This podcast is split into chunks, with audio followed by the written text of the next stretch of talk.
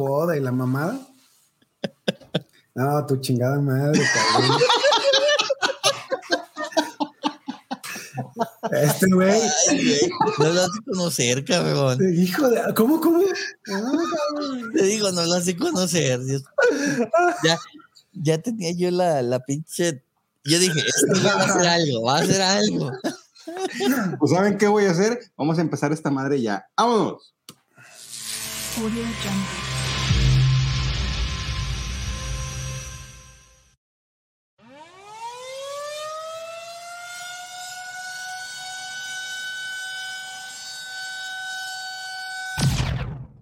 This is Dynasty.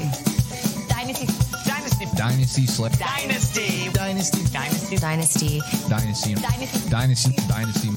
We're a little obsessed with dynasties. Fantasy football.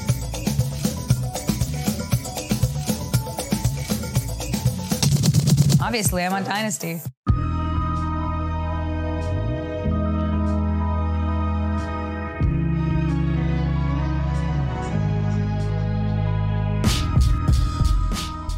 Kawamers, bienvenidos a este su podcast Nación Dynasty, episodio 7, que tenemos unas cosas muy chingonas preparadas. Viaje, viaje, viajes Ponchito, no deja de reírse. ¿Qué onda, César? ¿Qué pasó? Ay, cabrón. Es que, no, si supiera la nación lo que pasa previo al grabar los podcasts. Y estuvieron a punto de saber, nada más que este güey se dio cuenta que estábamos grabando y casi, casi sale del closet. Perdón, este, casi, casi, casi, No, platica, no, no, casi platica, este, ahí ciertas cosas. ¿Cómo están? Eh, aquí estamos en Nación Fantasy, en su podcast de Nación Dynasty. Soy su amigo, compadre y compañero de borracheras, eh, Guga. Me encuentran como Gugageco, arroba Gugageco en Twitter. Están conmigo el día de hoy. Ya regresó Ricky Riquín Canallín de su luna de miel. Y como siempre, Cesariño. Aquí están. Ricky Riquín, ¿cómo te encuentras? ¿Cómo te fue el fin de semana pasado que nos abandonaste? Eh, madriadón, madriadón, carnal. Este, pensé que había caído en las garras del, del COVID, pero no, no, simplemente fue una buena escapada que me pude dar por Eso. ahí. Eso, por ahí, ¿no? Pues por ahí no te des escapadas. Cesariñe, ¿cómo estás? Muy bien, Guga, un saludo a todos los caguames, saludos a Rick, que ya por lo pronto se ve más recuperado de esas salidas. Oye, a ver, una pregunta, Cesariño. ¿Qué, qué dices del rumor que eh, eres el hijo perdido de Ponchito, de Viajes Ponchito? Dice, rumores, dice, ¿no? dice, hasta, hasta. O sea, Para todos los Kawamers que tengan así como 20 años y no tengan la menor idea de lo que estamos hablando, vayan a YouTube y pónganle Viajes Ponchito o Andrés Bustamante y ahí van a ver a el papá de este Cesariño. Al, papá, al papá de los de los cómicos mexicanos. Ese, ese cabrón tiene todo mi respeto y admiración, de verdad. Sí, vayan, ¿eh? Este, pónganle tantita cosa, pausa. y otra regresan. cosa, era, era un humor blanco, o sea, no necesitaba decir groserías para que entendieras el chiste. Era medio alburero, era medio alburero. Sí, sí, sí, pero. Claro, Claro, claro, Pero- pero, pero- pero, pero- jamás, pero jamás necesitó decir la grosería como tal para, Ah, para no. hacerte reír. No, Y cosa que muchos ya, o sea, casi casi parece más eh, el repertorio de groserías que el chiste. Sí, pero la verdad, este, Ponchito, mi respeto. Andrés Bustamante, yo lo veía todos los domingos en, en Deporte TV, TV Sí. Azteca, con mi papá, mientras veíamos el resumen de los deportes y ahí alguna cápsula de El Doctor Chunga, o de Ah. Viajes Ponchito y los demás. Pero, ¿cómo ven si nos vamos con el notición del reggaetón, señores? Bueno, pues miren, el- la primera noticia es que los Ravens ya tienen a su wide receiver 1, ya tienen a su receptor alfa, dicen, que se llama Sammy Watkins, que fue el único que aceptó de todos. eh, lo que hizo Ravens fue salir a, eh, a- a buscar novia al pueblo, dar flores ahí en el kiosco, y la única que aceptó, o el único que aceptó fue Sammy Watkins. ¿Cómo ven? Pues muy chingón, güey. Este, creo que habría que ver qué es lo que pasó ahí con, con los demás receptores que no, que no aceptaron eh, irse a, a- a Ravens. Yo creo que va más en el, en el sentido de que este es un año, un año atípico. Los, los contratos estaban siendo por un año y no querían caer en un equipo que no les hiciera brillar eh, eh, y, y luego conseguir un contrato mucho más jugoso.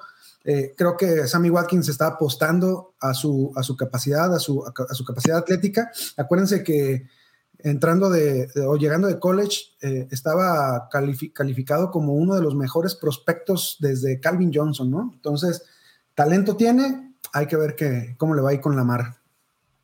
Yo solo tengo que decir, es un tipo que, pese a lo que mucha gente de creer, apenas tiene 27 años, su gran desventaja ha sido que desde su temporada novato, es la única temporada que ha jugado completa, sin lesiones, sin perderse un solo juego. Nada más esa. ¿Quién era su quarterback en ese equipo de los Bills? Que es donde más ha brillado. AJ Manuel, ¿no? Cuando entró. Entonces, o sea, no ha tenido un receptor confiable en esa etapa. Tuvo con Mahomes, pero se pasó lesionado. Ahora, quarterback. tiene un, ta- Quarterback, tiene- quarterback. tiene un talento que puede ser a, a prueba de quarterbacks. Entonces, si le pones a Lamar Jackson, que no es ni el top, pero tampoco es un AJ McCarron o un AJ Manuel o, o sea, algo jodido, estamos hablando de que puede funcionar ahora. En un equipo donde no hay competencia, porque realmente Hollywood Brown, por lo que me digan, no es tanta competencia para Sammy Watkins, o puede ser una competencia abierta que le puede ganar sin problemas. Entonces, yo creo que Sammy Watkins puede ser ese, ese sleeper que, que mucha gente no va a tener en el radar porque van a creer que es un tipo acabado, cosa que está muy lejos de, de ser. Yo digo que si está sano, puede ser el alfa sin problemas en, en Ravens, tanto que acabo de hacer un trade ayer dando a Zach por él. No, es, es el alfa, definitivamente. Ahora, en mi opinión, es eh, que el ganador ahí es Hollywood Brown, porque creo que las coberturas complicadas se las va a llevar ahora Watkins y eh, Brown es el que va a tener eh, la oportunidad de abrir el campo. Pero bueno, la siguiente, otra, otra noticia importante es, eh, pues todo el mundo quiere regresar a Tampa, todo el mundo quiere seguir siendo el amiguito de, de Tom Brady, todos quieren seguir este, ganando Super Bowls, porque pues eso es lo que hace Brady, hay que reconocerlo, ¿no? Brady se dedica a, este, a ganar Super Bowl, quieren otro anillo. Entonces el señor Fournette, eh, pues ha sacrificado, me imagino, ofertas jugosas en otros lados por quedarse en Tampa y firma otro año con los Bucaneros. ¿Cómo ven? Ya se hizo un desmadre otra vez con ese backfield. En mi opinión, Fournette va a ser el bueno ahora sí, pero pues eh, Keyshawn Vaughn y, y Rojo, pues se me hace que ya fueron, su valor ya, ya, ya bajó mucho, ¿no? Es el, todo el mundo quiere jugar con el Señor de los Anillos, punto. Eh, O sea, ¿quién te garantiza, quién te garantiza la mayor posibilidad de ganar un anillo otra vez? Ahorita es, Brady, es la realidad. Eso, No somos Brady y. Tampa. Entonces, es el que te garantiza un anillo. Tú quieres tener, tu- es más fácil para tu legado tener un anillo que no tenerlo. Ahora, falta una pieza nada más y te apuesto que va a regresar. Antonio Brown, bonito. Toñito va a regresar. Entonces, Pero ¿sabes qué? A mí se me hace que ni lo necesitan en caso que no lo tengan, ¿eh? no, pero Pero obviamente, obviamente si regresa, pues... Imagínate, miedo. imagínate, imagínate como, como, defens- como coordinador defensivo, saber que tienes que preocupar por Gronkowski, Godwin, Evans. y Y súmale todavía a y súmale a Antonio Antonio Brown. Brown. O sea, dices, ¿alguien? Alguien va a terminar el mercado. Entonces, claro. y, y- y todavía tiene, tiene este, gasolina. El, talento, talento por encima de cualquier cosa. Podrá ser, vimos el caso de Des Bryant, dos años sin jugar, de lesiones, llegó, estuvo en Ravens, y nomás porque no pudo jugar temporada completa, pero se llegó a ver bien en dos juegos. Yo no lo vi mal, ¿eh? Yo no lo vi Yo no lo mal. vi mal. Para Entonces, Fantasy yo creo que vale madre, pero... pero... no, sí, pero, pero, pero puede aportar en un equipo. Ahora, Sí. volviendo, volviendo a, a, a Fournette, eh, sí, para mí empantana eh, la perspectiva de este backfield. Eh, a Fournette ya está al final de, de su carrera productiva para nosotros, ¿no? Yo creo que es un jugador que va a poder permanecer varios años más en la liga, pero como valor fantasy o dynasty, eh, pues te va a servir este año, carnal, pero, pero después, No. quién sabe. Yo no, yo creo que sí va a funcionar. ¿Y por qué? Porque si, si Fournette consigue tener o mantener el nivel que mostró en los playoffs, prácticamente se vuelve un Claro, no, dos sin problema en, en acuerdo. este año. Pero Ahora- ¿cuánto más? Sí, por eso, eso es lo que te iba a decir. Ok, este año, que todo el mundo apunta a que es el último de Brady. Entonces, imagínate, Fournette y todo esta, este equipo de Tampa se va a desarmar. Por eso, si te fijas, Gronkowski firmó por un año, Fournette firmó por un año, Están firmando Eh, por un año por eso. Por un año. No se los quieren únicos que firmó por comprometer dos son los defensivos. Entonces, o sea, están, hicieron un equipo a ganar ahora. Si no gana, a lo mejor Brady dice ya, suficiente, vámonos, y todo el mundo se desarma. Y Fournette puede traer una chance de agarrar un equipo, vamos a otro ejemplo, eh, los, los Falcons, que se llevan a Mike Davis, que también no sabe si va a ser lo que fue el año pasado o va a regresar lo que ha sido toda su carrera. O los Falcos van a agarrar un corredor en, en el. Ah, exactamente. Entonces, siempre hay, siempre hay opciones para un running back. Siempre. Y más con el talento de Funa. El problema de Funa ha sido sus lesiones. Pero talento lo tiene. Pues regresó a Tampa. ¿Cómo ven lo que pasó el día viernes? Aplicaron un draft day.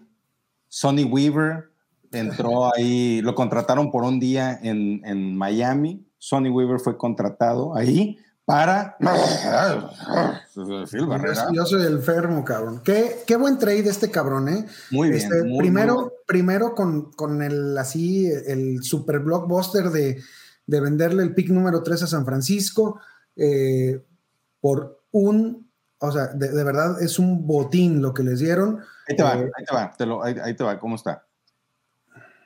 Miami, perdón, 49ers recibe el pick 3 en este draft del 2021 y los Dolphins reciben el pick 12 de este draft, más las primeras rondas del 2022 y 23, más un pick compensatorio de tercera ronda del draft 2022, más Shanahan se va a ir los fines de semana a limpiar la casa a Brian Flores este, todo el año. Eso es lo que, eso es lo que recibe. Ya con eso, Miami estaba, pero del otro lado. Pero no contentos con eso, Sammy, Sammy Sonny Weaver aplica, llega con, los, con las Águilas de Filadelfia, les da el pick de doceava, el, doceavo pick, perdón, de primera ronda que habían agarrado este, de los 49ers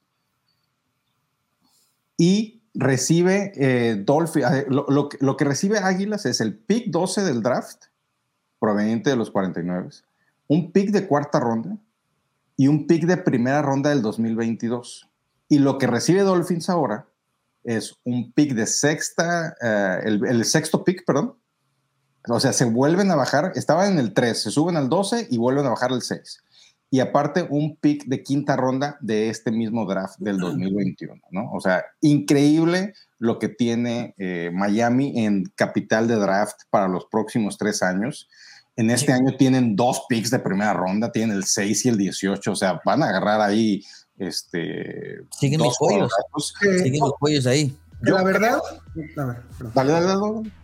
Ahí va. Eh, la, la verdad le salió barato a, a- a Miami bajar del 12 al 6. Este, nada más tuvieron que swapear eh, rondas cuarta por, por quinta ahí con, con las águilas. Se me hizo que, que- que le salió barato. Creo que eh, Águilas pudo haber por ahí conseguido algo más en el día del draft, sobre todo si, si las cosas se, se dieran que, que, pues que quedaran corebacks disponibles por ahí en, en- en el sexto pick, ¿no? Pero bueno, eh, felicidades a Miami, cabrón, y, y se, se van a armar. Ojalá hagan, hagan algo bueno con sus picks. Mira, tiene- tienen cinco picks de primera ronda en los próximos tres drafts, cuatro de segunda y cuatro de tercera, güey. Esos son, ese es, ese- ese es el- la, visual- la- la visibilidad que tienen para los próximos tres años. Dime, César. Para mí, tres ganadores y un perdedor en ese trade. Ganadores: San Francisco, porque puede tener su quarterback de futuro. Y le salió muy caro, pero puede ser su quarterback. O sea, el draft es caro si no te sale. Si te sale, es barato. Ok, entonces Claro. San Francisco gana. Miami gana porque tiene rondas para aventar para un equipo que es muy joven. Y sobre todo, perdón, güey, gana porque muy probablemente van a elegir al jugador que querían elegir en tercera, en, en el En tercer sexta. pick. Y van a aparte, yo, yo sigo pensando que está el tándem Alabama para, para Miami cantado, que es Devonta Smith y Najee Harris, en el 6 y en el 18. Lo mismo que yo pensaba en el 3 y en el 18. Ahora, sumaron rondas y pueden seguir eligiendo lo mismo. Y el último caso, Filadelfia, que está en plena reconstrucción total, que no saben si apostar por Jalen Hurts. Trataron de subir al 3, pero dijeron, ¿sabes que me sale muy caro? Mejor no. Y entonces se dicen, bueno, mejor bajo y agarro picks. Tienen 11 picks en este draft. Entonces es buenísimo para Filadelfia. Y el claro perdedor para mí se llama Deshaun Watson. Porque es de que dar tres primeras rondas por un novato que pudiste haberles dado por Deshaun. Muy bien. Bueno, y eh, regresando al tema, obviamente Watson se ve afectado con este trade, pero eh, regresando al tema de este trade, mega trade de tres bandas eh, que sucedió el día viernes, pues eh, Cesariño ya nos dijo quiénes él cree que son sus ganadores. Eh, Rick, creo que tú también este, debes de estar más o menos este, eh, alineado a... Yo, yo creo que el, el ganador, ganador, ganador de este, de, de este trade se llama Justin Fields. Para mí es el que va a ser elegido. También acá tenemos diferencias de opiniones con, Sí. con qué va a pasar en el, en el pick número 2. Eso es a lo que iba, eso es a lo que iba, exactamente. O sea, lo que yo quería preguntarles ahorita es, tomando en cuenta que San Francisco tiene el pick 3, que Miami tiene el 6 y Águilas tiene el 12, ¿ustedes a quién creen? ¿Quiénes, ¿Quiénes creen que se van a ir en esas posiciones y en esos jugadores? A ver, Rick, si quieres, empiézale tú. Eh, para, mí los tres primeros, pa- para mí los tres primeros picks son este, Lawrence. Trevor Lawrence, Zach Wilson y eh, ah, Justino yo, yo creo que, que- que- que va Justino, pero puede haber una sorpresilla ahí. Este, no sabemos, no sabemos Trey Lance. que puede hacer Trey Lance, incluso Mac Jones, ¿no? Hay, hay reportes que, que- que dicen que a, a Shanahan le gusta, le gusta el brazo de, de- de Mac Jones y su, y su capacidad de tomar buenas decisiones, pero este, yo creo que el ganador es Justin Fields porque cae en San Francisco en un equipo armado, con una buena línea y con armas para, para que se vuelva loco. Además que, que- que el sistema de Shanahan le quedaría como anillo al dedo. Así como, como tu presidente de la pandemia. Así mero. Y en el, en el 6, eh, Miami, Miami puede hacer, o sea, puede reforzar alguna de sus líneas de una manera increíble. Ya tienen a Gesicki, pero imagínate tener a Gesicki y a, y a, y a Pitts.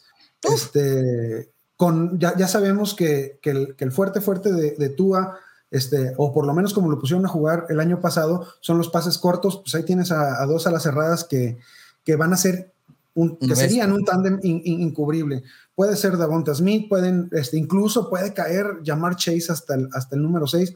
Van a tener la elección. Vaya, si se vuelven locos por, por, por corebacks, Falcons bien puede agarrar un coreback en el 4, güey.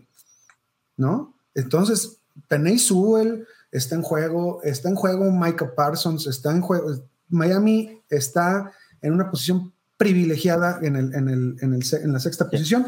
Y, eh, y, y bueno, Filadelfia ya en la doceava, creo que sí van por armas, van por, por lo que quede de ahí de los, de los receptores, ¿no?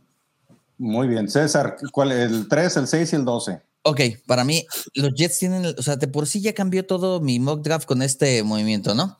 Para mí la llave la tienen la posición 2. ¿Por qué? Yo creo que Panteras iba por coreback sí o sí en el 8. Y yo creo que con este movimiento agresivo de San Francisco, Panteras va a comprar ese pick de Jets. ¿Por qué? Porque los Jets van por, por casi yo, bueno, yo soy fiel creyente de que no van ir por coreback, van ir por un liniero como era eh, Peney, Peney Sewell. Para mí era, era su, su pick cantado. Yo creo que lo van a vender para que Panteras tome coreback. Entonces, yo creo que sería así de esta manera: Lawrence, Wilson y Fields en, ese, en esas tres posiciones. Miami, que baja al 6, seguiría con. O sea, Phil se va a San Francisco en el 3. Sí. Y. Panteras va por Wilson. Y Panterado por Wilson, o sea, va, va a ser un trade.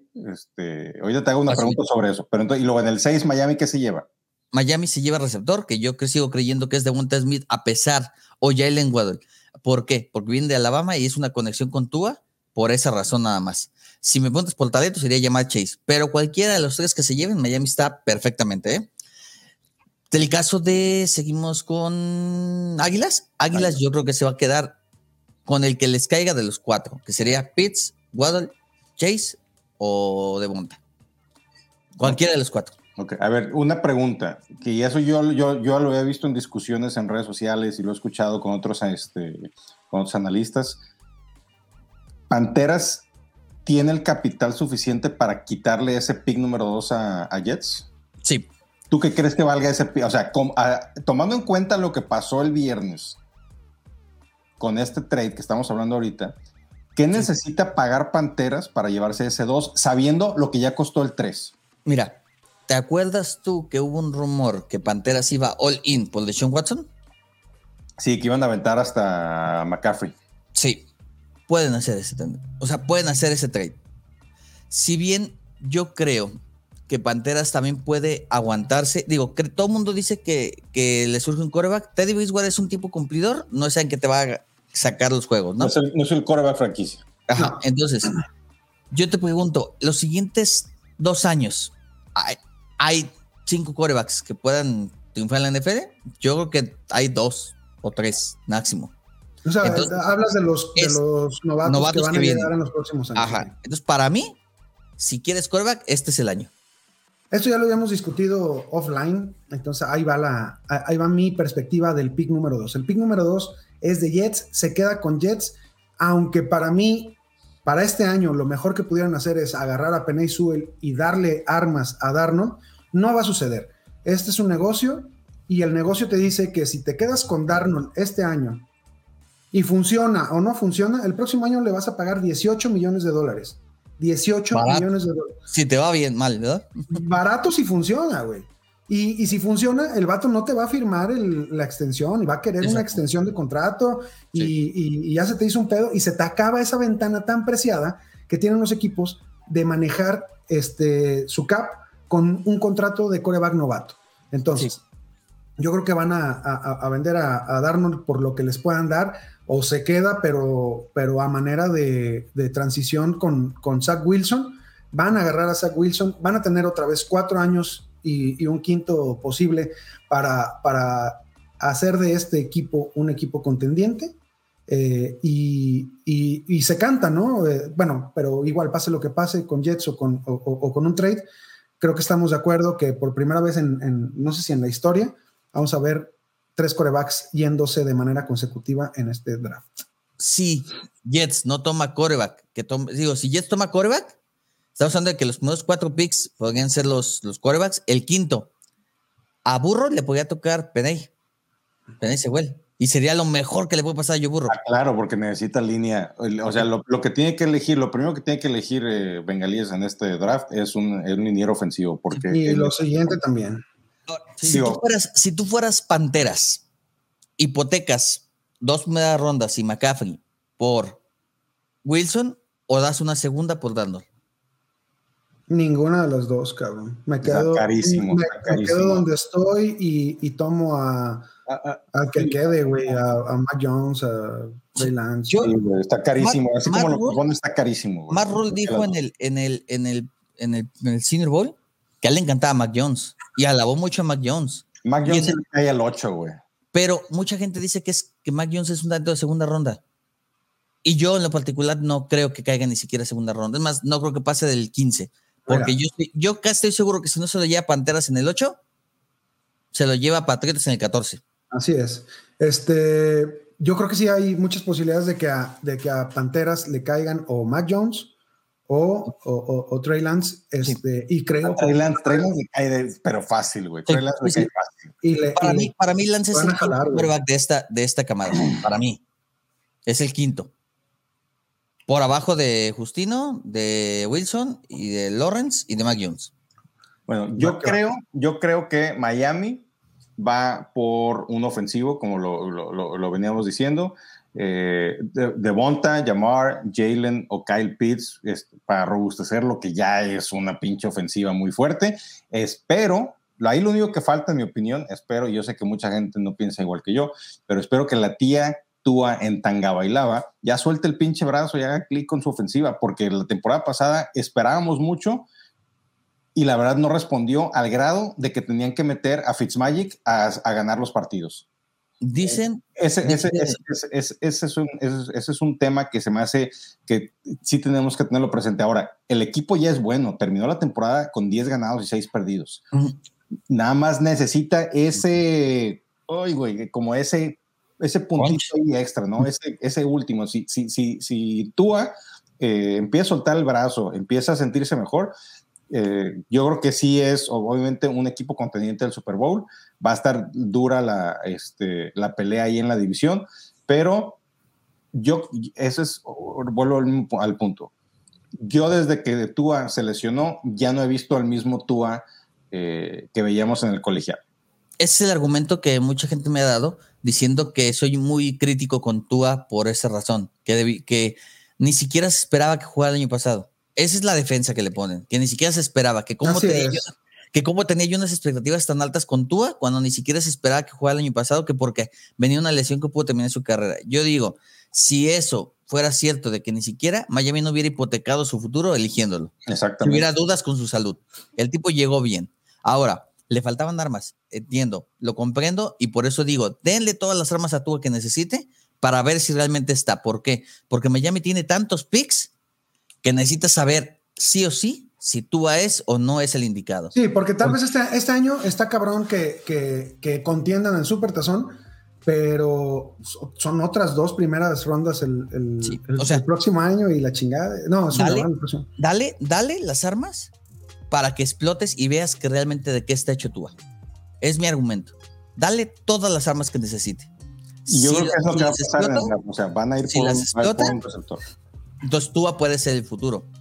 Si Tua se mantiene en el nivel que mostró el año pasado, yo creo que Miami tiene que voltear a otra dirección. Yo creo que lo cuidaron, ¿eh? La- la- yo, yo, yo sí, creo. yo sí creo que, que lo cuidaron, en, en- lo acotaron en las decisiones que podía tomar, lo acotaron en, lo- en el tipo de, Sí, de lo, pases lo que podía protegieron lanzar. Lo protegieron de más. Este, bien o mal, lo veremos este año. Sí, yo, yo espero, yo espero, y la verdad es que no soy, no me gusta criticar por criticar, o sea, en el sentido de que, ah, quiero que le vaya mal para putearlo. No, al contrario, quiero que le vaya bien, ¿por qué? Porque me gusta que haya jugadores que triunfen y que siga habiendo mejor en la NFL y cada vez un mejor deporte. Sí, claro. Pero sí creo yo que hasta ahorita yo no he visto nada de Tua que a mí me ilusione. A mí. Sí, no, de acuerdo. Bueno, y luego en 49, mi opinión es que van por quarterback, por eso se movieron al- al- a la tercera posición. Este, Justino Campos o Trey Lance deben de ser los que están disponibles en ese tercer pick, porque pues como eh, lo hemos, lo- tenemos prácticamente el consenso que eh, Sunshine va en el 1 y Wilson va en el, en el 2. Wilson va en el 2. Ok. Barrera. Ahora. Espérame, sí, espérame. Sí, sí, sí. Y eh, San Francisco es lo que va a hacer, porque, a ver, la realidad es que no, no, no encontraron a su quarterback franquicia en, en- en Jimmy Garoppolo, ¿no? O sea, no era lo que esperaban ellos, no, o, no, o- o no era lo que esperaban ellos, o no funciona el sistema de San Francisco, eh, pero ¿Por no es el. Pues quita las lesiones. Cuando lo estaba pasando tampoco era un cuate que, que te. O sea, no era el cuate, no el quarterback franquicia, era era un Teddy Bridgewater, el cuate que te cumplía, porque, te- porque era imposible. A ver, fíjate, tienes a los, a los, a los dos motorratones, a el Brandon y a el Divo, ahí en este, eh, de receptores, güey. Aparte a George Kittle. Luego con el ataque terrestre de Monster, de Wilson, de Hasty. El año pasado también tenías a, a- a Coleman, a a Breed. McKinnon. Hace, hace dos años tenías a Breed, a, a McKinnon. O sea, no había, no había forma, güey. Entonces, si a esto, si a todos los que les acabo de decir, Ayuk, Divo, Kittle, Mostert, Wilson, Hasty, que son el, grupo que se va a quedar, si a esos les agregas un coreback que pueda hacerles llegar el balón, un coreback que sea movible, en mi opinión, tiene que ser un coreback movible por el tipo de ofensiva que maneja San Francisco, olvídate, güey, esa división se vuelve a complicar durísimo y San Francisco vuelve a entrar a esa ventana de Super Bowl que tiene, que es de que, no sé, dos años o tres años con los jugadores que tiene ahorita, a lo mucho. Ujú. Tiene excelentes defensivos, tiene excelentes ofensivos. Lo único que le hace falta es el tema este del coreback. Y yo creo que con esto, yo creo que con esto nos da, eh, pues, entrada a que nos vayamos a ALB, no se crean. Eh, pues sí, nos vamos a ALB, a Mundo Colegial, con el especial de corebacks que tenemos para ustedes en este episodio 7 de Nación Dynasty.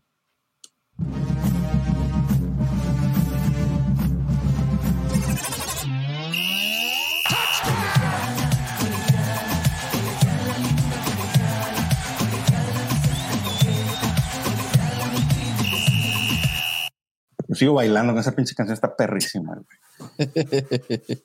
No seas tan coqueta. Ahí te hablan. Yalan, facilota. No voy a decir nada. No voy a decir nada. No, voy a decir nada. Ah, era para ti. Yo no dije nombres, ¿eh? No, no, no. Y luego, luego, luego, luego, no, no, yo no voy a decir nada, no voy a decir nada. No, es que ya estoy viendo la camisa tan horrible que trae el César y, y iba a decir cosas, pero no voy a decir nada. No voy a decir nada. No voy a decir nada. No, yo, yo tampoco dije. Cabrón, no, uno, uno que se baña, se pone guapo para el programa y se pone en cualquier No, pinche garra que encuentran allá al fondo de su No cajón, cabrón. verga, Los Mira. Lakers, güey. Yo te voy a decir algo. Yo te voy a decir algo. Mamen. A estas horas, agradece que estamos despiertos y no crudos. Hoy sí no Sí, estoy, güey. hoy sí no estoy crudo, nomás estoy desvelado. ya- pero no estoy Ya la, la bañada ya sería un plus. Ah, no, ni desayunado, güey. un chingo Tampoco. de o sea, no, no, no, no. No pidas más, Rick. Pero a ver, vamos a el especial de corebacks que tenemos para ustedes. Vamos a hablar de los, eh, las mejores opciones, como lo estuvimos platicando ahorita eh, con el trade este de San Francisco, Miami y Filadelfia. Hay, hay muchos corebacks, es una camada fuerte de corebacks este año. Como, no lo, como muy probablemente no sea así de robusta el siguiente año, entonces los equipos que estén buscando su coreback franquicia, este es el año para, para hacerlo. Por eso San Francisco se movió al, lugar, este, al lugar 3 para estar, para estar seguros de que podía llevarse a, eh, al jugador que ellos, este, al que ellos querían. Pero como ven, si empezamos con el que muy probablemente, y yo creo que es este, difícil que no lo sea así, eh, el pick número uno del draft del 2021, el señor Sunshine Trevor Lawrence, quarterback de Clemson, que en el 2020 jugó ve- eh, 10 partidos, eh, lanzó 334 pases para 231 completos, 3.153 yardas, 9.4 yardas por intento de pase, 69.2% de porcentaje de completados, 24 touchdowns, 5 intercepciones. Además, agregó 8 touchdowns por tierra, que eso para temas fantasy es extremadamente valioso, y 117 yardas eh, por la misma vía, ¿no? Eh, en el 2019 tuvo a, T. Higgins y a Mari Rogers de receptores, en el 2020 tuvo a Mari Rogers y a Cornell Powell. En sus tres años en, en- el colegial tuvo a Travis Etienne como su corredor, o sea, tenía buenas armas disponibles para, para poder este, llegar a donde, a, donde, a donde está ahorita, que es el pick número uno, ¿no? ¿Qué opinan? Creo que uf, este, pocos prospectos como, como Trevor Lawrence tan bueno que, que algo, algo cabrón, algo parece que, que- que no, que, que no es real, ¿no? Eh, ¿qué, ¿Qué debilidades le puedes ver, güey? Realmente, ¿qué debilidades le puedes ver? Que no de cumpleaños. Ajá, yo creo, güey. O- o, que, el, que el vato de repente se, se casa con su primera opción, que sus compitas no fueron a su, a su fiesta de cumpleaños. No, güey. O sea, sí fueron. Y, y- y es el capitán del equipo. Y, y el vato cuando habla, habla con humildad. Y este, y, y es valiente. Y si ve que le va a llegar el golpe, lanza y todavía lo recibe bien.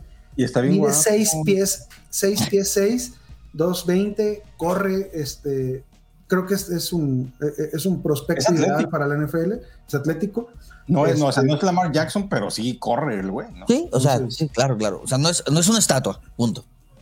Eh, Ahora- vien- viéndolos en, los- en los partidos, te puedo decir que, que- que le vi, ah, no, me- me- para mí me- le faltaba, sobre todo en, en la final del, del año pasado, de 2019, este, como que le faltaba ese factor sorpresa, pero bueno, se estaba enfrentando a, a Burrow y, y un, y un equipo Un de LSU muy cabrón, y- muy cabrón. Entonces, este, pues bienvenido a la NFL, bienvenido a, a- a los A Jaguars. Jacksonville. Este, espero, espero mi Sunshine que te vaya muy bien. Yo Las- espero que le lance muchos pases a Baby Shark, que si, si sigue ahí, a la Vizca, que lo tengo en mi. Dynasty, que me lo han tratado de comprar por todos lados, ni madre, no se va. Marvin Jones, que es el nuevo receptor, y Robinson, que, es- que será el corredor, y muy probablemente tomen a otro corredor en el, en el, en el, draft, ¿no? Eh, una de las cosas que no mencioné ahorita que estaba diciendo los stats, y César, y coméntame eh, re- respecto a esto, ya lo hemos platicado, no usa las piernas como sistema como otros, co- como otros corebacks, ¿no? Pero sí, sí, sí tiene un buen recurso, aunque en el 2020 no corrió tanto y estoy seguro que fue para cuidarse por el tema del draft. En el 2019 corrió para 563 yardas y 9 touchdowns. O sea, es un cuate que sí puede eh, generar puntos por tierra fantasy, porque es lo que estamos hablando aquí, ¿no? O sea, el tema es quién te va a generar más puntos fantasy. Bueno, Sunshine te va a dar puntos por aire y te va, te va a estar dando eh, puntos por tierra también por el recurso que tiene en sus piernas. Sí. Ahora, sí, sí hablamos de que Sunshine es un tipo que sabe correr y sabe escaparse. Dices que el año pasado se cuidó un poquito para no arriesgarse por ser ese, para perder ese primer pick del draft. Y ten en cuenta una cosa. Sunshine, con toda esta temporada típica de COVID y de falta de temporada y temporada mocha, tuvo la peor línea ofensiva de toda su etapa colegial. Entonces tuvo que en momentos correr por su vida y aguantar la captura. Y aún así, llevó a, los, llevó a su equipo a los playoffs, que perdió porque fue la mejor actuación de su vida de Justino. Pero algo que tiene, mucha gente critica que no ha evolucionado tanto de como su primer año al tercero. O sea, que se ha mantenido, pero no ha evolucionado tanto.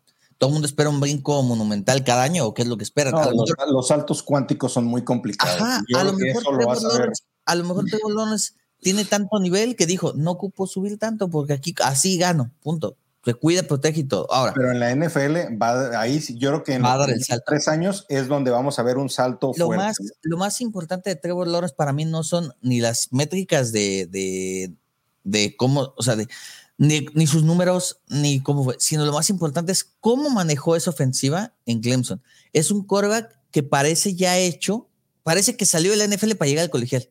O sea, opera de una manera con una tranquilidad, la, está en, el bolsillo, se maneja como, como un quarterback ya muy hecho. Y es algo que no cualquier quarterback o cualquier prospecto lo hace. Entonces, te- eso es lo que para mí es lo, la mejor arma de, de, de Trevor.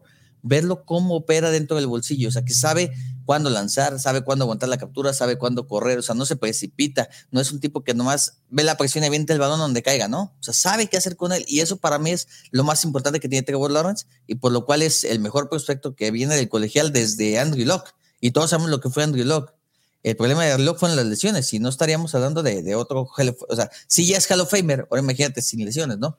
Entonces, Trevor Lawrence por eso es tan valorado. Ok. Ricky Ricky Canallín, ¿algún comentario adicional de la melena de oro que va a llegar con el bigote de oro? No, no, no. Este eh, eh, tiene todo, ¿no? De, nuevo. Visión de campo, lanza balazos, eh, normalmente tiene buena anticipación y, le llega el balón a su receptor hacia donde se está descubriendo, o sea, no, no, no pone en riesgo el balón. Tiene, tiene esta manera de, de permanecer calmado, aunque la, aunque la línea esté desmadrándose. Eh, es, es, es, es el paquete completo. Hay que ver. Fíjate que ahor- ahorita que dices que lanza balazos, Mahomes, Patrick Mahomes en el Combine eh, lanzó eh, el balón y lo midieron en 55 millas por hora, la velocidad del balón. En el, dos- en el 2019, a Lawrence lo midieron en 61 millas por hora, güey. No es para que veas eh, la, la diferencia. O sea, son 6 millas. Es un chingo. Es un No, chingo. no, no, no. Es un chingo. A, esa- a- a- a esos niveles es muchísimo. ¿Qué significa eso? Que el balón puede viajar más. 60, 60 millas por hora son Son 5 cien kilómetros por hora. Un 100 kilómetros. O sea, imagínate recibir un balón a 100 kilómetros por hora. Donde no estés atento, adiós. Te, te noquea la chingada. Y no, y, y- y- y, o sea, y precisamente eso, es, es esa fuerza en el brazo, esa, esa rapidez que tiene para lanzar esos láseres, esos balazos, lo hace que cuando lanza 60 yardas, para 60 yardas, parezca fácil, como que nomás está lanzando un balón, así que, ah, ahí te va, güey. Como jugando tocho ahí en el jardín. Sobrado, sobrado. Entonces, la verdad, yo, yo tengo eh, mucha expectativa de verlo. No lo voy a tener en ninguno de mis drafts porque no estoy en una posición en la cual me pueda llegar eh, en Dynasty. En, en, en redraft, no sé si me aviente a, a- escogerlo como mi segundo quarterback en una de las rondas. Este, o sea, yo no sé, yo no, sé- yo no, no- no sé, no sé qué voy a hacer con él todavía. Necesito esperarme a verlo trabajar en los campos de Es, entrenamiento. es una de las opciones que nos regala la NFL para aguantar y aguantar. Si estás en redraft, perdón, señores de Dynasty, para aguantar y aguantar y aguantar rondas sin tomar corebacks, ese güey lo vamos a poder tomar después en, en- en rondas de doble dígito, donde va a haber corebacks bastante proficientes que nos van a dar eh, números para, para entre semanas y semanas hacernos nuestro propio Mira. coreback número uno. yo lo pongo por encima, en Reader, lo pongo por encima de Cam Newton, de Jared Goff, de Sam Darnold, de solamente, o sea, de los estelares, pues abajo. O sea, yo La sí, lo, yo sí lo pondría en un 13, 14 por ahí. top 13, 14, 15 por ahí. Entonces, Sí, yo- digo, sí, si te cae en última ronda, es más, lo puedo considerar un coreback streameable totalmente. Totalmente, güey. Y ahora, Totalmente. en Dynasty, en Dynasty, si no es Superflex, sí te va a caer. O sea, sí caen hasta finales de media ronda. Si no es Superflex. Porque Superflex se va a veces, a lo mejor en el 1. No, el- si es Superflex, es el 101. Sí. No la piensen demasiado, agarren ese güey en el 101. Salvo, salvo que hayas tenido la mala suerte de que, de que en tu draft, digo, en tu equipo tengas a Dak Prescott y por la lesión de Dak Prescott y se- tu temporada se fue al caño y tuviste la 1.1, ok, no tomes a Lawrence porque tienes a Dak Prescott que va a estar sano. Pero si, si no tienes coreback, que la mayoría de los equipos que llegan a esa situación de, de primera, de pick número uno en Superflex es porque sus corebacks son una basura.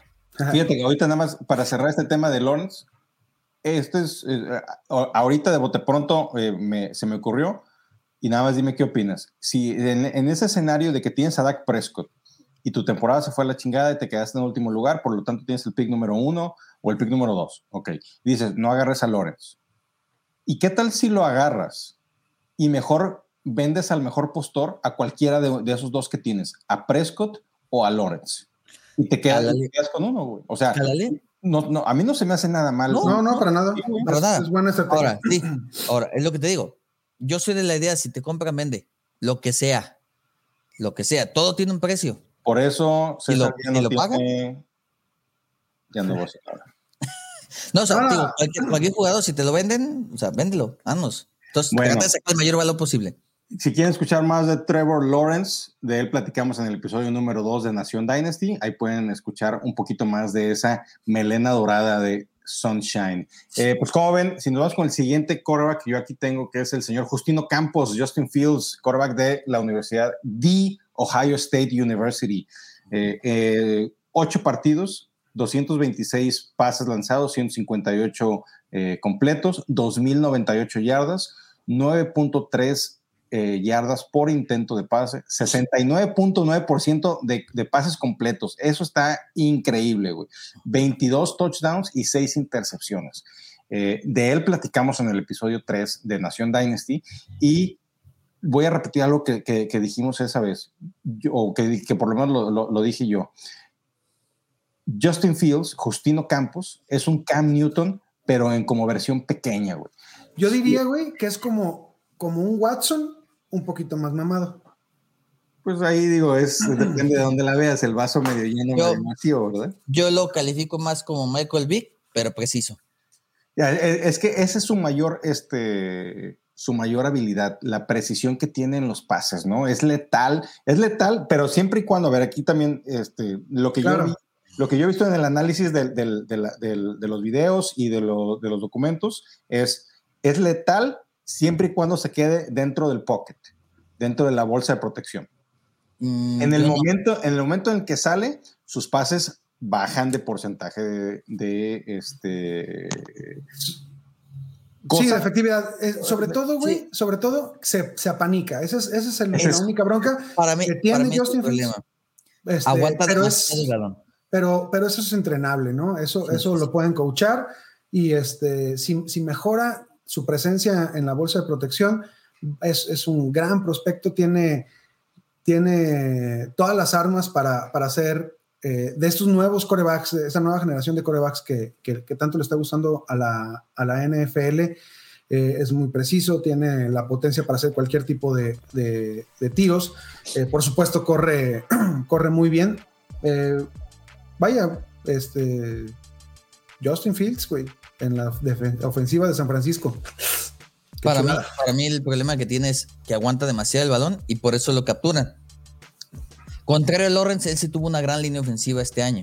Y aún así recibió muchas capturas. Pero es por ese, esa tendencia a aguantar de más el balón. Tiene que aprender a soltarlo más rápido o a escaparse con las piernas. Pero no te preocupes, en. San, Fra- en San Francisco no va a tener ese problema por la línea tan buena que tiene San Francisco. ¿eh? O sea, ahí va a tener tiempo y obviamente le van a enseñar a, hay que, hay que deshacerse rápido del Sí. balón.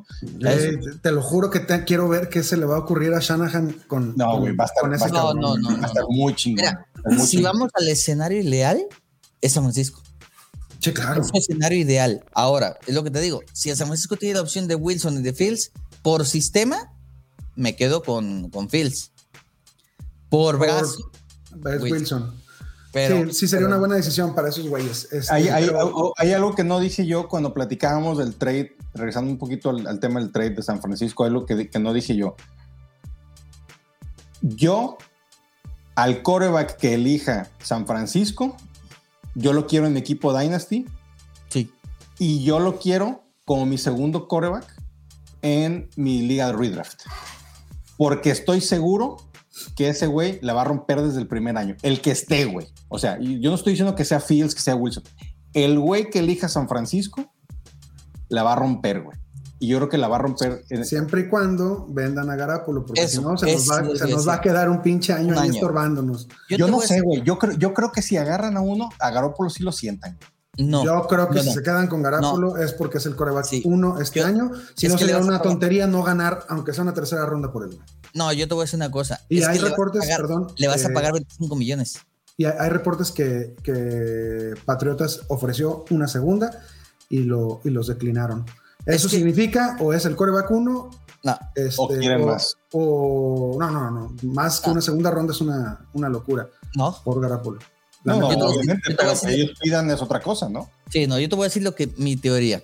A ver. Salió San Francisco a decir que Jimmy Garoppolo es su quarterback y que están casados a muerte con él, lo que sea. Para Es mí como el es fútbol mexicano cuando dice, no, ratificamos al técnico. Exacto. Este Para mí es técnico". páguenle. Para El, mí es el páguenle. técnico tiene toda la confianza de la directiva. Chingaste Y al siguiente se madre. Así es, ya valió Esa, madre. esa- esa frase, esa frase es tienes un juego para rescatar el barco. Si no, ya te vas. Entonces, yo creo que Jimmy es eso. No lo quieren soltar ahorita porque quieren ver quién paga más por él. Incluso podría llegar al draft y un core, y por ejemplo, Panteras que no agarró coreback, pagar por él, ¿no? Entonces, yo creo que Jimmy Garapolo es totalmente. Es que, francamente, eliges a Justin Fields y te lo quedas para la banca, vas a pagarle 25 millones por tenerlo en la banca. Te sale más barato cortarlo por 2.5 millones. Entonces, contigo. Yo creo que San Francisco va a aguantar hasta el último momento, Para porque aparte a- el a corte, el corte de Garapolo o ese, ese, ese valor de 2.5 millones es el primero de junio. No es ahorita. Después del draft, perfectamente Entonces, alcanza para- tienen para agarrar a, a Justin Fields y es más, llegar al campo de entrenamiento y ver qué tan verde o qué tan preparado está. Y a lo mejor es momento tomar la decisión de, ¿sabes que No lo vendimos, no, nada, pues a cortarlo mejor y no pagarle. Exactamente. Entonces, nada, no tiene nada que ver para la gente que se quiera panicar con, con ay, es que San Francisco va a tener uno en la banca. No se paniquen. San Francisco tiene hasta el primero de junio para tomar una decisión. Yo Entonces- sí voy a meter un, un pinche parlay de, de que es Lawrence, Wilson y Fields en ese orden para el draft 2021. Muy bien. Yo, yo, yo sí veo definitivamente eh, a Justin Fields lanzándole a los motoladrones, este, a el Divo y el Brandon. Ese, ese, ese- ese dúo de receptores está perrísimo. Y Además con el, con el nombre, el Brandon, güey. El Brandon García, güey. No, y como les- un- imagínate, nomás le falta su camisa de la América a ese güey y ya es un pinche... Bueno, bueno. O de, de las hay- chivas hay otro- en este caso. No, pero No, hay, no, otro, no, no. hay otro, hay otro que le queda más el motoladrón. ¿A quién? Juega en Raiders y se llama Brian. ¿Edwards? ¿El Brian? Es Sí, el Brian, el el Brian, Brian. el Brandon Sí, y es el maloso el cabrón. Yo creo que ese, Es yo malo. creo que ese es el después, Uh. o sea, antes que esos dos, es el más, es el jefe de la banda. No, el Brandon, el Brandon, el Brandon. No, pero a ver. Bueno, entonces Justin Fields lo vemos en práctica, en realidad los tres lo vemos en San Francisco, a menos de que eh, suceda algo raro con, o- con- o la con otra Jets. opción, o la con otra Jets. opción es Trey Atlanta. Lance, digo, Atlanta. yo lo veo. yo- ah, bueno, pues, eh, En el sí, cuatro. Sí, claro. O sea, que, es- que Que Jets depende de lo que elija San Francisco. que no, que, que Jets elija a Penel, Penel y Sewell, y luego a Wilson y Fields. Wilson y Fields. También en Atlanta, imagínate con Calvin Ridley, con Sí, Eh, Russell Gage y con Julito Jones también Justin Fields estaría y aparte con Atlanta sí tendría esa posibilidad de desarrollarse todo un año. Pizarrín, Pizarrín, César. Tú contra mí. Sí. ¿Qué quieres? En el de episodio de Nación Dynasty, después del draft de la NFL, si los Jets seleccionan a Penay Sewell, nos vemos días antes, me prestas un pinche jer- jersey de tus cuidavacas y salgo con jersey de Dallas en el episodio. O ok, te pones el azul rey tan hermoso de mis Giants. ¿Cómo ves? sin problema. Ahora, te voy a decir una cosa. En las apuestas, ayer vi una, el pick 2 global, que ahorita tienen los Jets, paga 1600 si eligen a Penay. O sea, más 1600. Ah, perfecto. Paga- Hacemos la apuesta, le meto y 100 paga- pesitos y, y paga menos, y paga menos 500 y agarran a Zach Wilson. ¿Ok? Ah, pues esa Entonces, Wilson, sí, sí, sí. güey. Pero es lo que te digo. Si agarran. Ah, te estoy chingando Yo creo, entonces. oye, por 100, o sea, yo le voy a meter 100. Si me sale lo de pedir son 1600 sin problema, ¿eh? Eh, es un fin de semana, un, un- un buen dominguito con la familia, cabrón. Sí, no, no, nada. Ahí, está- ahí sale el jersey de. de- Ahí sale el jersey. Hablando de, ye- hablando de jerseys, un saludo para Paquirri que me debe un jersey de Charles Woodson todavía. No te hagas que no se me olvida, Paquirri. Oye, Charles Lord- ya se Lord- retiró, Lord deudor, ya Lord está en el asilo y todavía no te pagan un jersey. Lord Deudor, Paquirri. No, no, fue, fue, fue el año pasado con lo, de, Ah. con, lo del, con lo del Hall of Fame. Ah, yo, Este. yo pensé que yo pensé que tenía una apuesta de hace varios años y todavía no pagan el. No, es que la, la- la apu- la apuesta fue eh, jugamos en una, en una liga que tenemos de desde hace varios años. nos enfrentamos Paco y yo y apostamos un jersey. A ver quién ganaba. Esa semana era enfrentamiento directo y, eh, y yo le gané. Y él, él quería, si él ganaba, él quería un jersey de Karim Hunt. ¿Mm? Y, este, y yo le dije, yo quiero uno de Charles Woodson. Y yo gané, le puse una de friega este, y, y sigo esperando Lord Deudor. No, no, me, no me acuerdes, no me acuerdes de enfrentamientos directos, porque Rick es mi hijo en fantasy, menos en la liga de dinero. Ese día, me, importa. leva- ese día me levanté tarde, me levanté tarde y el cabrón agarró a Tony Pollard y con ese me ganó. En el único juego. Oye, no, y lo agarró durante el pinche live. Sí, ese es el pedo. O sea, yo estaba jetón cuando este cabrón se llevó a Tony Pollard y por eso, me ganó. Por eso, por Si eso no- hay que despertarse temprano los domingos y ver el live de Al que madruga, Dios le ayuda. No, y te voy a decir lo peor. ¿Ya escucharon, amiguitos? puto Dynasty por ese cabrón, porque en puntos yo hice más puntos en los siguientes partidos. O sea, si el que hubiera, el que pasara de Rick que yo era campeón de esa liga. Sí, sí, sí. O sea, no, no- nos fue muy bien en, esa, en esos playoffs. Este, eh, El Rick llegó de partido, el partido el Rick estuvo llegó de cerradísimo. milagro a los playoffs. Es más, llegué, llegué perdiendo, nomás que la, la pinche plataforma esta de NFL.com tiene unos sistemas de desempate rarísimos. Sí, es Este, horrible. Horrible, güey, horrible. Que si le ganaste y le ganó y la chingada, pues califiqué de puto milagro, güey. En el 8. En el 8. Este, con Yo un era buen el equipo, 1. ¿eh? Un buen Yo era el. 1. Y me mató al ALB. Kyle- Kyler Murray Y hizo por pedacitos. culpa de. No, no, no. Tony Pollard. Hizo 31 puntos el cabrón. A ver, ¿qué? vámonos. A ma- a Pollard mándenmelo a ALB porque vamos a platicar ahorita que el señor Zach Wilson, quarterback de BYU, Brigham Young University, eh, que en el 2020 tuvo su ascenso meteórico. 12 partidos, 335 pases, 247 completos, 73.4% de eh, pases completos. Increíble su- sus números. 3.699 yardas, 11 yardas por intento de pase, 33 touchdowns, solamente 3 intercepciones, 254 yardas por tierra y 10 touchdowns. Su receptor número uno es un cuate que también va al draft, eh, que se llama Dax Milner. Y eh, pues no se espera mucho de él, pero eh, puede llegar a un buen equipo. Ahora, el, día, el día viernes vimos el Pro Day de Zach Wilson, que yo creo que ha sido el mejor Pro Day hasta el momento y puede que sea el mejor Pro Day de todo este proceso de drafts, aún cuando no hizo los ejercicios de agilidad, el salto de longitud, el salto vertical y tampoco corrió las 40 yardas. A ver, y ahora, ¿por qué no hizo esto? Pues porque se, había, se lastimó el tendón de la corva hace, una, hace unas semanas, prefirió no arriesgarse y solamente eh, lanzar el balón. 31 de los 32 equipos de la NFL estuvieron ahí eh, revisándolo, los que no estuvieron son los Rams, pero los Rams no están yendo a ninguno de los Pro Days, ¿no? ¿Cómo vieron a este ejemplar de 6 pies 2 pulgadas, 214 libras? Yo no cabrón. soy, yo no soy, bueno, yo no era muy creyente de Zach Wilson antes de los Pro Days. O sea, yo consideraba por encima a Justin Fields. Viendo el Pro Day, Zach Wilson es indiscutiblemente el número dos. El número dos, sin, sin duda. Si bien no lo, o sea, yo lo veo preparado para el NFL, todavía está un poco verde, pero sí lo veo preparado y creo que a donde llegue va a ser titular inmediato, salvo que llegue a Atlanta.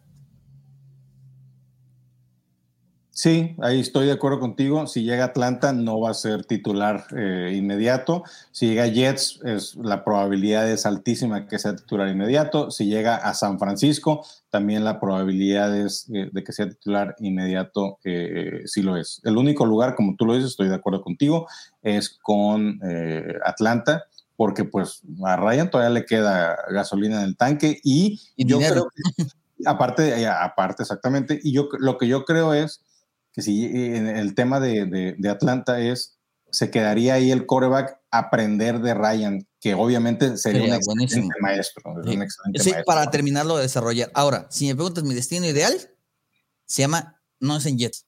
No, pues nadie, el destino No, no. ideal de nadie es en Jets, por favor. No, no, espérame, espérame. No, es que te voy a decir una cosa. En Jets no lo veo ideal, ni tampoco en Jaguars. Pero ¿sabes dónde veo ideal a Wilson? En Panteras. Con, con DJ Moore, con pollo, pollo DJ Moore. y con Christian McCaffrey. O sea, sería un buen complemento para el brazo de Zach Wilson. Sí, pero no va a llegar y está muy caro. Yo no, o sea, está muy difícil que llegue Panteras al 2, en mi opinión. Rick, no sé qué Eh, opinas tú de eso, Es que pero para- Yo, Para mí yo sí opino que, llegar, que ¿eh? no, que no pueden pegar todos los prospectos. No, o sea, es- alguien No se tiene que equivocar y, y- y si tuviera que apostar, eh, que casi no me gusta, yo apostaría a que, a que el jugador que nos va a decepcionar es Zach Wilson. El, el cuate ya trae problemas de, de- de carácter y, y acuérdense, ya lo había platicado aquí, creo. Este, a ver, si no, una- ¿dónde lo has platicado? Si no es aquí. tranquila. ¿Nos estás engañando? ¿Estás vendiendo Este- muebles? Este, ahí te va tu trozo. Este, ¿Estás promocionando muebles con trozo? eh, Simón. Este. Ah, pinche vato, ya me. o está acordando del trozo o está acordando del mueble. No, mira, Za- Zach Wilson trae problemas de, de madurez eh, y como habíamos, como, como lo había platicado, sí fue aquí, este, es que para darle las llaves de una franquicia de cuánto costará Jets, dos billones de dólares, este, pues tienes que tener a un cuate que, que sea extremadamente maduro. Este, ¿Cuántos años tiene, güey? ¿22? Creo que sí. A ver, Veinti- confirmo. 23 años. Este, tiene, tiene que ser un, un chavo que, que esté dedicado al 100% a estudiar el- y entrenar, cabrón. Nada más para, ¿Y para, sientes para que poder Wilson no lo es? Y yo Ah, siento o sea, que, que Wilson o sea, estás- tiene problemas de, de- de carácter, tiene un brazo privilegiado que, que nos regaló un, un- un- Oye, un pase ¿viste en el Pro oye, Day. Espérame. ¿Viste, ¿Viste ese pase, güey, cuando se izquierda, Impresionante, güey? No, no. Impresionante. Para los, que no lo vieron, Brincando. para los que no lo vieron, es un movimiento que hace él, recibe el balón del centro, se rola hacia la izquierda como si fuera un play action. De- Va a estar gira- rolando al lado contrario de su, de, de- de- de su brazo. Exactamente. Gira el cuerpo hacia la derecha y a Como contrapié. Exactamente. Y a contrapié lanza un bombazo de no sé cuántas pinches yardas fue, güey. Que le cayó perfecto al receptor. Así, pum. Ahí lo, más. ahí lo pueden ver en, en, en arroba Nación Fantasy MX en Twitter. Ahí lo subimos el, el día Ahora. viernes, como a las 11 de la mañana. Oye, lo, lo- Este, ¿sabes cuál fue lo, chéquenlo. lo- lo- lo- lo que estuvo bien chingón? Cuando fue ese pase to- en, en toda la cancha fue un wow. Oh, sí, Así, sí, sí. "Oh", o sea, Es una, es- es una ridiculez, cabrón. Sí. O sea, fue ridículo. Oye, fue un- diciendo un- un pase que- como los que se avienta Mahomes, güey. Sí. Oye, oye, Rey, ¿que estás diciendo que Wilson es Bo Callahan? Que no le libre ese güey, ese güey, mentiras. ese güey es Bo Callahan. Este, Uh, y, y por, y por eso, y por eso todavía creo más que lo van a seleccionar, güey. No, Este- fíjate que yo creo, yo creo que Wilson. Bueno, ahí en eso sí tienes razón, ¿eh? Porque los Jets no, no dan una, ¿eh? Siempre se equivocan con los pinches picks. Sí, mira, yo creo que Wilson, si bien tiene un gran brazo, o sea, yo, eso, es- esa era mi perspectiva, ¿no? Para mí yo decía que Justin Fields estaba por encima de Wilson. Y todavía creo que, que puede triunfar más Justin Fields que Wilson. Yo, yo también creo eso. Pero, pero, por lo que viene el Pro Day, o sea, como prospecto debe ser el número dos a Wilson, sin duda alguna. sí, también Que, estoy de acuerdo. que vaya, que vaya a triunfar o no es otra cosa. Que en mi creencia yo creo que triunfa más. Es más, incluso creo que, que Fields puede triunfar más, dependiendo del sistema, que el mismo Trevor Lawrence. Por Y- sistema, y- por y- armas, y- por- y cuando caiga Fields a, a San Francisco, un equipo ya más Atlanta. establecido, pues claro, Sí, claro, sí, claro, estamos totalmente de acuerdo. Pues sí, eh, Zach Wilson será el primer quarterback que sea elegido en la primera ronda en los últimos 40 años que venga de la Universidad de Brigham Young. Eh,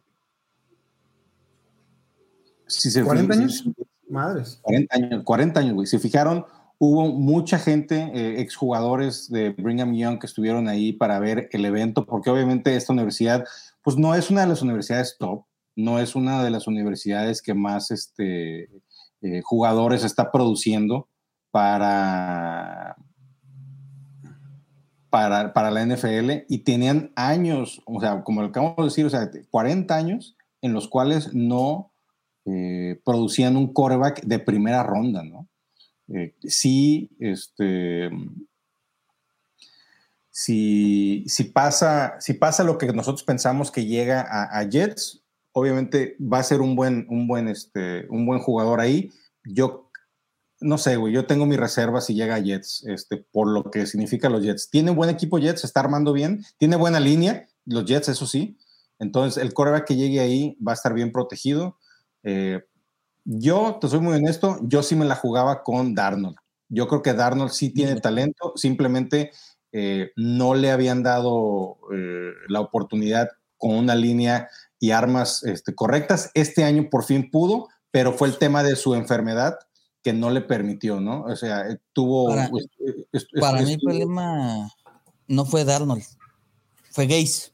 Ah, Sí, bueno, claro. también es el güey que mata Pues- equipos, ¿no? Por eso, o sea, para empezar, para mí ese problema. Ni lo desarrollaron, ni le dieron armas, ni tampoco tenían un equipo alrededor para, para poder. Y aún así, o sea, imagínate, conectar Paz con Jamison Crowder y con este Denzel Mims. Ah, Mims. Mims. O sea, ¿y tenía Perryman, y- no, Perryman. ¿y, quién era, ¿Y quién era su running back?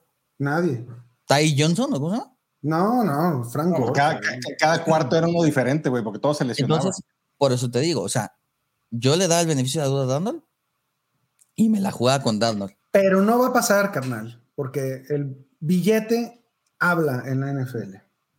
Y hablando de billetes, vámonos con el siguiente quarterback, el señor Mac, Mac Attack Jones. Mac Jones de la Universidad de Alabama. Este güey que le estuvo lanzando pases a Devonta Smith, Jalen Waddle, y que en mi opinión, esto yo se los he externado anteriormente, si Jalen Waddle no se hubiera lesionado en el año 2020, el ganador del Heisman, en mi opinión, hubiera sido Mac Jones. ¿Por qué? Porque Devonta Smith y Waddle se hubieran canibalizado. Eso lo platicamos, creo que la- el, el episodio pasado. este, se, hubieran, se hubieran agarrado a madras por, por recepciones. Exactamente, pero ¿y el ganador quién hubiera sido? Hubiera sido Mac Jones, que hubiera tenido una temporada increíble de récord y él es el que hubiera ganado el, el- el Heisman, pero no sucedió. A ver, Cuatro- ah, lanzó 406 pases, 311 completos, 76.6% de, eh, de pases completos, 4.494 yardas, 11.1 yardas por intento, 41 touchdowns y 4 intercepciones. Este cuate está que no cree nadie. Obviamente con esas armas eh, que, que tuvo, pues es difícil que no haya figurado. que no figurado. Ahora, ¿cuál es este el contra que yo le veo más grande a Mac Jones? Pues que estaba en un equipo perfecto, una línea perfecta, corredor perfecto, eh, receptores perfectos, el coach perfecto, todo era perfecto. O sea, ponlo, a ver, ponlo en, a ver, volvamos a la situación de Jets, ponlo en los Jets, a ver si, a ver, a ver, Sí. a ver qué pasa, ¿no? O sea, A ver. Jets, mándalo a una situación O sea, complicada, a una tú reconstrucción hablas- de un equipo, güey. y- tú y a ver hablas de pasa. que tú hablas de que cualquier coreback puede funcionar en Alabama. Así ha sucedido, güey. Ok. Yo digo Ahora, yo voy, yo voy con mi argumento y por qué me ilusiona tanto Mac Jones. Para mí, ok, está claro, sí, que estaba en el mejor equipo, en el que no tuvo ni siquiera presión porque tenía una gran línea, tenía un gran, equipo, tenía todo, ¿no? Para, para figurar. Su única desventaja era Trevor Lawrence. Era el único que tenía que vencer para ganar un campeonato, ¿no? Para mí, lo que tiene es que parece que Mac Jones es un, un robot. Ves tú la jugada y está completamente mecanizada. O sea, sale el pase, o sea, se ve, ya sabes lo que va a hacer. O sea, como que es un tipo que está estudiado, está hecho para el libro de jugadas de Alabama. Parecía que todo tenía muy mecanizado. A mí lo sorprendente, y es la parte que, que es por lo cual yo tengo el hype con Mac Jones, es, tiene mejores números que lo que logró Tua. Y Tua fue entre las cinco mejores selecciones del año pasado. Superó los números de Tua.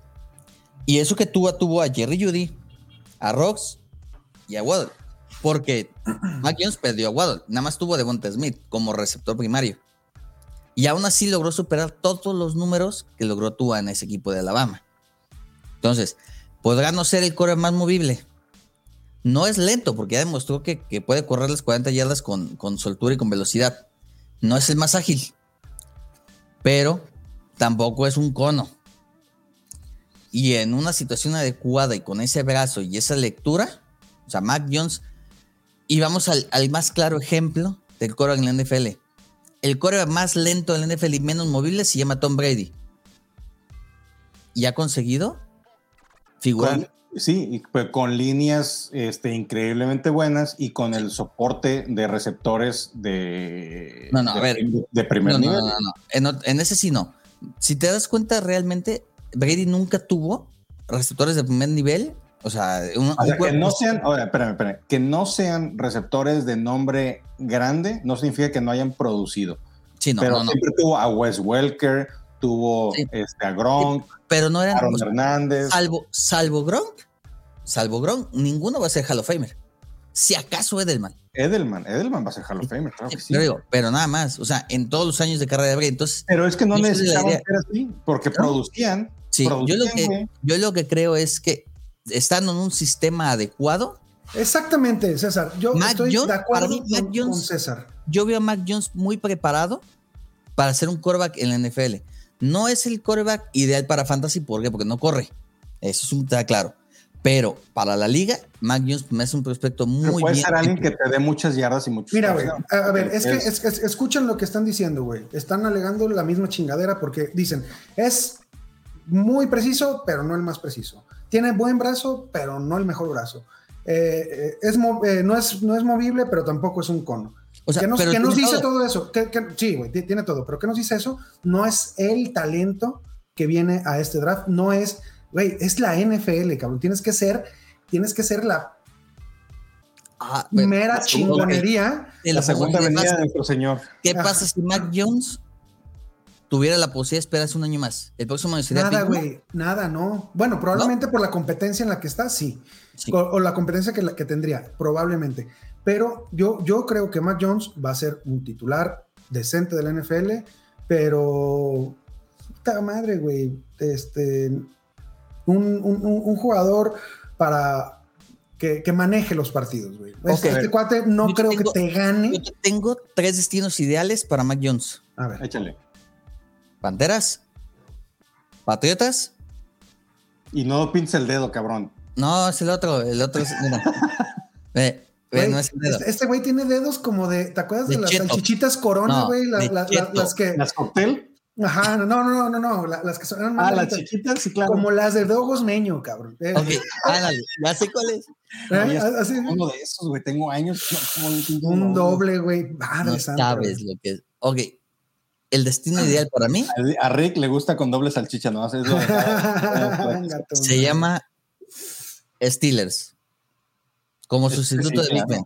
Este, Steelers puede ser un. Steel, a mí me gusta Steelers y Patriotas. Puede Sí. ser los dos lugares. Este, No, y, y en los dos lugares puede quedarse un año en la banca sin problemas, con Cam Newton y con Big Ben para desarrollarse al completo y adaptarse a la NFL. Sí, yo, a mí me gusta eso. Para cerrar, Mac Jones, nomás quiero eh, mencionar, hacerles mención de dos, de dos temas rápido. Mac Jones solamente tuvo un año de números como pasador elite en su temporada de, de senior, en su, última, en su último año antes de, de entrar a, a la NFL. Solamente tuvo ese año con números de coreback elite. Y otra cosa, regresando a lo que veníamos diciendo de eh, el repertorio de armas que tenía, tuvo más de tuvo 600 yardas más que otro coreback en toda la en todo el fútbol colegial que era hacia receptores que estaban completamente abiertos sin cobertura. ¿Qué es esto? Que sus receptores eran tan buenos que no estaban cubiertos. Sí. Sí, o sea, dicen que, dicen que tuvo el trabajo más fácil de toda la, de todas del colegial. Así lo catalogan. Entonces, pero yo creo que también es parte del- de, la situación del quarterback, que lanzaba unos pases tan precisos. O sea, el receptor se desmarcaba y él lo único que tenía que hacer es ponerle el balón exactamente donde estaba el receptor, que también tiene su mérito. De, de No, entrada, no. de entrada. Y, y- No cualquiera y- puede hacer y aguantar la pinche jugada para que se desarrolle, se desmarque. Exactamente. No, o sea, no. O sea, por eso dicen, dicen que Mac Jones era, era la calca del libro de jugadas. O sea, que eso, la no- jugada no- perfecta como venía marcada el libro de jugada tal cual, que es un robot mecanizado.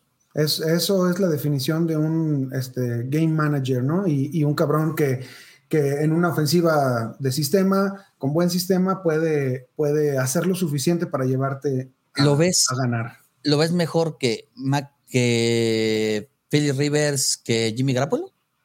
Lo veo, no, lo, lo veo mejor que Jimmy, que Jimmy G, sí, que Philip Rivers no. Rivers era un, un talento excepcional.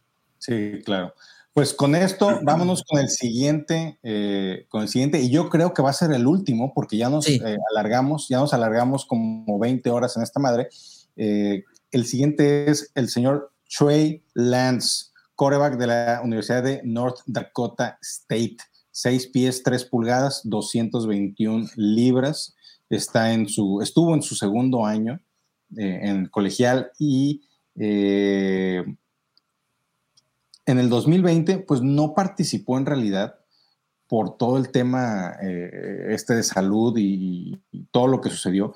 Pero en el 2019 tuvo 288 intentos de pase, 192 completos, 66.7% de, comple de, pases completos, 2.788 yardas, 9.7 yardas por intento, 28 touchdowns y chécate esta, chéquense esta, cero intercepciones, un rating de 130 como coreback.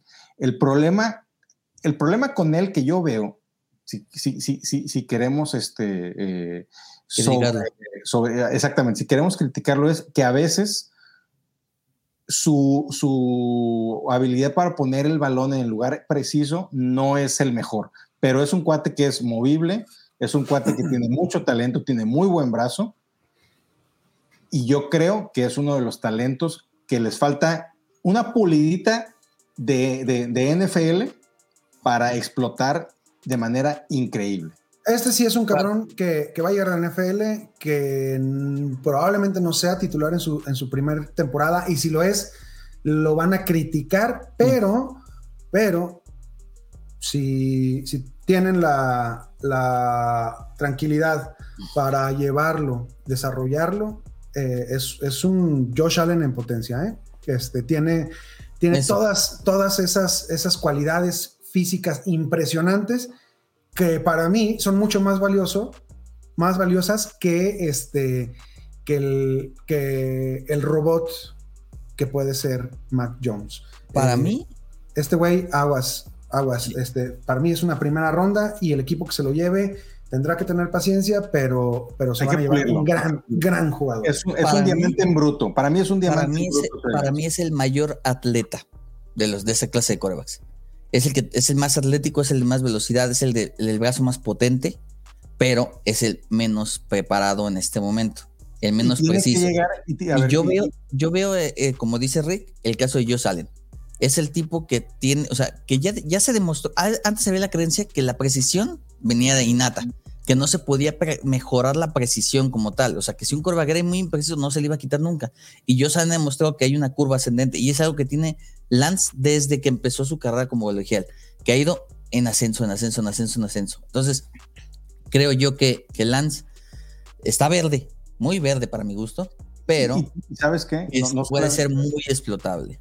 Mira, no solamente está verde, sino en mi opinión, y creo que van a estar de acuerdo conmigo, tiene que llegar a un equipo con un playbook que sea en- con RPOs, eh, que esté basado en RPOs, en run play action, este, run play options, perdón, que sea de play action, que sea de, de- de leer a las defensivas, de poder mover este, esas jugadas Claro, en la línea y, y para poder explotar su habilidad. O sea, no quiero decir que es un Lamar Jackson porque no lo es, pero es un cuate que puede tener habilidades como de, de, la, de Lamar Jackson de movilidad y tener un brazo así, eh, no sé, como lo manejamos ahorita de, de- Lawrence, de Wilson, o sea, de, de- de poder tener eso.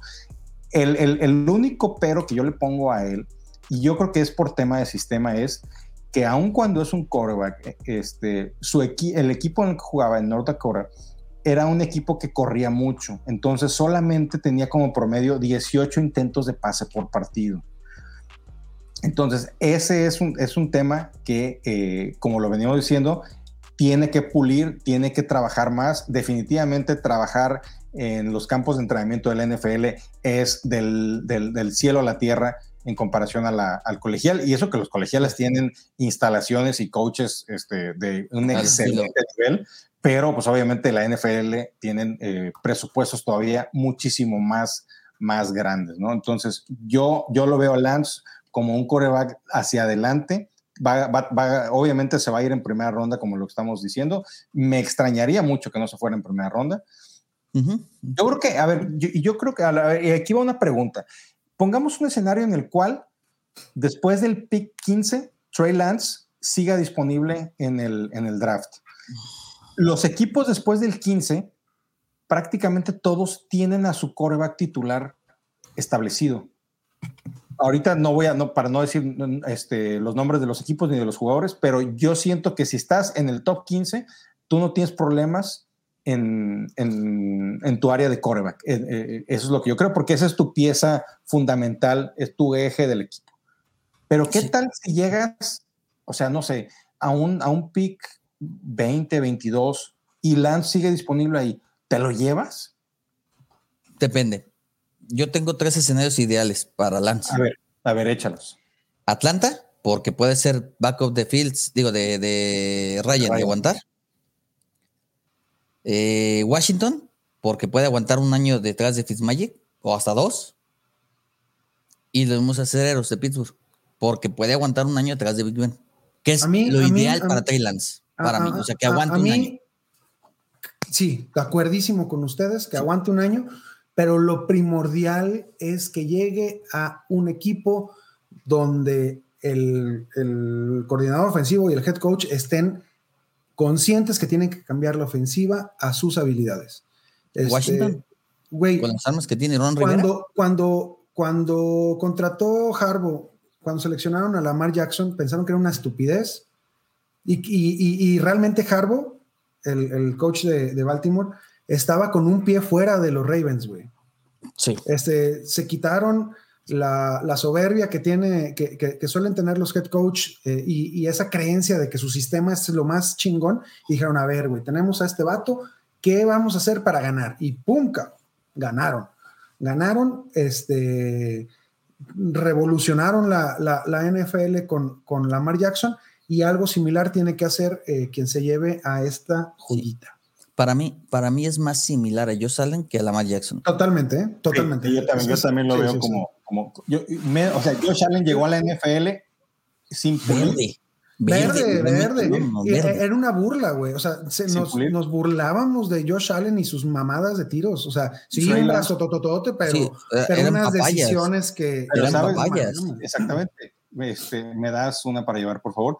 Eh, pero lo que, lo, lo que sí Yo quiero es- que me dé que me dé papaya. Eso va dirigido a, todo- a todos los fans y las fans de, de Ricky Ricky Canallín. Uh, No, no, y déjalo. Ahorita está crecido porque ya salió del closet uno de sus fans y ya lo tiene de. ya- está a punto de pedir orden de restricción el Rick, de tanto que lo acosan. no, Ya lo no, bloqueó en WhatsApp. Claro, claro que Está no. a punto de bloquearlo en Telegram. No se crean. Mi amigo y, y este. Además, mándale saludos, mándale saludos. Sí, claro que sí, a, a Conexión Fantasy, al, al buen Talash, a el amigo Chris, este, cabrones, a ver cuándo nos vemos, güeyes. Hay que, hay que No, hacer ya, algo. ya está la horchata ahí. digo. Ya, ya, la. Bueno, lo que les quería comentar de Trey Lance ya para cerrar y despedirnos de la gente es que eh, Josh Allen llegó verde a la NFL y el cuate se puso a trabajar de verdad. Se puso a entrenar en el off-season, eh, trabajar en el brazo, trabajar en, las jugadas, en pensar mejor. O sea, realmente se puso a trabajar y por eso llegó a donde llegó. Les faltó nada más ahí un poquito y obviamente haberse enfrentado este, al rival que se enfrentaron, pues no era nada fácil enfrentarse a los Chiefs, ¿no? Eh, pero yo creo que Lance puede ser- llega más verde que como llegó Allen a la NFL, pero llegando a un equipo que lo pueda explotar y que pueda entrenarlo y que tenga la paciencia, definitivamente es un, un- un- un excelente asset para eh, cualquier equipo de, fan, de, de la NFL y pues obviamente de, de tu Dynasty, ¿no? Y ahora, recordemos eh, cómo llegó Lamar Jackson. Llegó siendo elegido en el pick 32 o 31. Entonces, y se aguantó un tiempo sin jugar. Entonces, yo creo que, o sea, para mucha gente que dice, no, es que cómo vas a elegir y tener en la banca. No, es que hay coros que necesitan desarrollarse poco a poco. Que si los avientas al ruedo ahorita se queman y, y fracasan. Entonces, creo que el caso de, de Lance es poco a poco irlo entrenando y desarrollando y tener la paciencia como se la ha tenido Buffalo a Joe Allen. El mismo Baltimore a Lamar Jackson. Y hablando de paciencias, gracias a todos los Kawamers que han tenido la paciencia de estar aquí con nosotros tres horas. Eh, Cesariño, tus redes sociales, por favor. Arroba guion bajo César guion bajo Fuentes. Ricky Riquín Canallín de regreso en este Nación Dynasty. Arroba Rick Ronalds en todos lados. Perfecto. Y su servidor, amigo y compañero de borracheras, arroba Gugageco en Twitter, arroba Gugageco NFL en Instagram. Síganme, especialmente los fines de semana que me agarro la jarra, me pongo a subir lo que estoy comiendo, lo que estoy tomando y ahí podemos armar ahí. Luego hay que hacer un live un, un viernes, un sábado en la noche ahí cotorreando. Yo creo que podría estar este, chido cotorrear con la gente. ¿Cómo ven? Sí, Sí, claro. Sí, claro que sí. Y ojalá cuando termine la pandemia poder hacer el, el- el live los tres juntos. Ah, no, claro, eso te lo dado por seguro. Y sí, hasta con pandemia, a mí me vale madre. Yo creo que sí lo podemos hacer. No, es que Rick anda muy covidoso ahorita. Bastante. No, no, no tiene COVID, esa es otra cosa. Saludos a San Juan. Eh, Nación Fantasy en Facebook, Nación.fantasymx en Instagram. Suscríbanse a nuestro canal de YouTube, Nación Fantasy. Denle eh, suscribir y péguenle ahí a la campanita. Ahí está, para que les lleguen alertas cada vez que subimos un video con nuestras hermosas caras y especialmente la de Ponchito. Y nuestra red social más importante que siempre lo hemos dicho, Twitter, Nación Fantasy MX, denle follow y activen las notificaciones, péguenle ahí a la campanita. Ahí está, doble campanita esta vez. Fue el double team del, del Deep Throat. Para que les lleguen alertas, cada vez que subimos tweets, vamos a estar, eh, como siempre, con las notificaciones de los jugadores, de los movimientos, de lo que pasa en las encuestas más estúpidas de las redes sociales. Y eh, pues tenemos muchas, seguimos con sorpresas para ustedes. Eh, muchas gracias a todos los que nos escuchan. Gracias por estar aquí. Si escuchaste este episodio completo, postea ahí, mándanos un, un, un, un tuitazo con el hashtag aguanté el episodio 7. Aguanta el episodio. Aguanté el episodio. No, aguant, no, al- algo que vaya más a, a Nación. ¿Cómo le vamos a poner? Ya valió madre. Aguanté Este, el 7 de Nación. Arre, aguanté el 7 de Aguanté el Nación. 7 de Nación. Hashtag aguanté el 7 de Nación. Y este, a los que hagan Aquí- eso les vamos a mandar un. Aquí el buen editor de video le puso. Ahí está, ahí está el hashtag. Ahí está. Vale. Y eh, a los que hagan eso, vamos a mandarles unos, eh, unos eh, nudes de Cesariño. Muchísimas gracias a todos por acompañarnos y nos vemos cuando nos veamos. Adiós. Hey.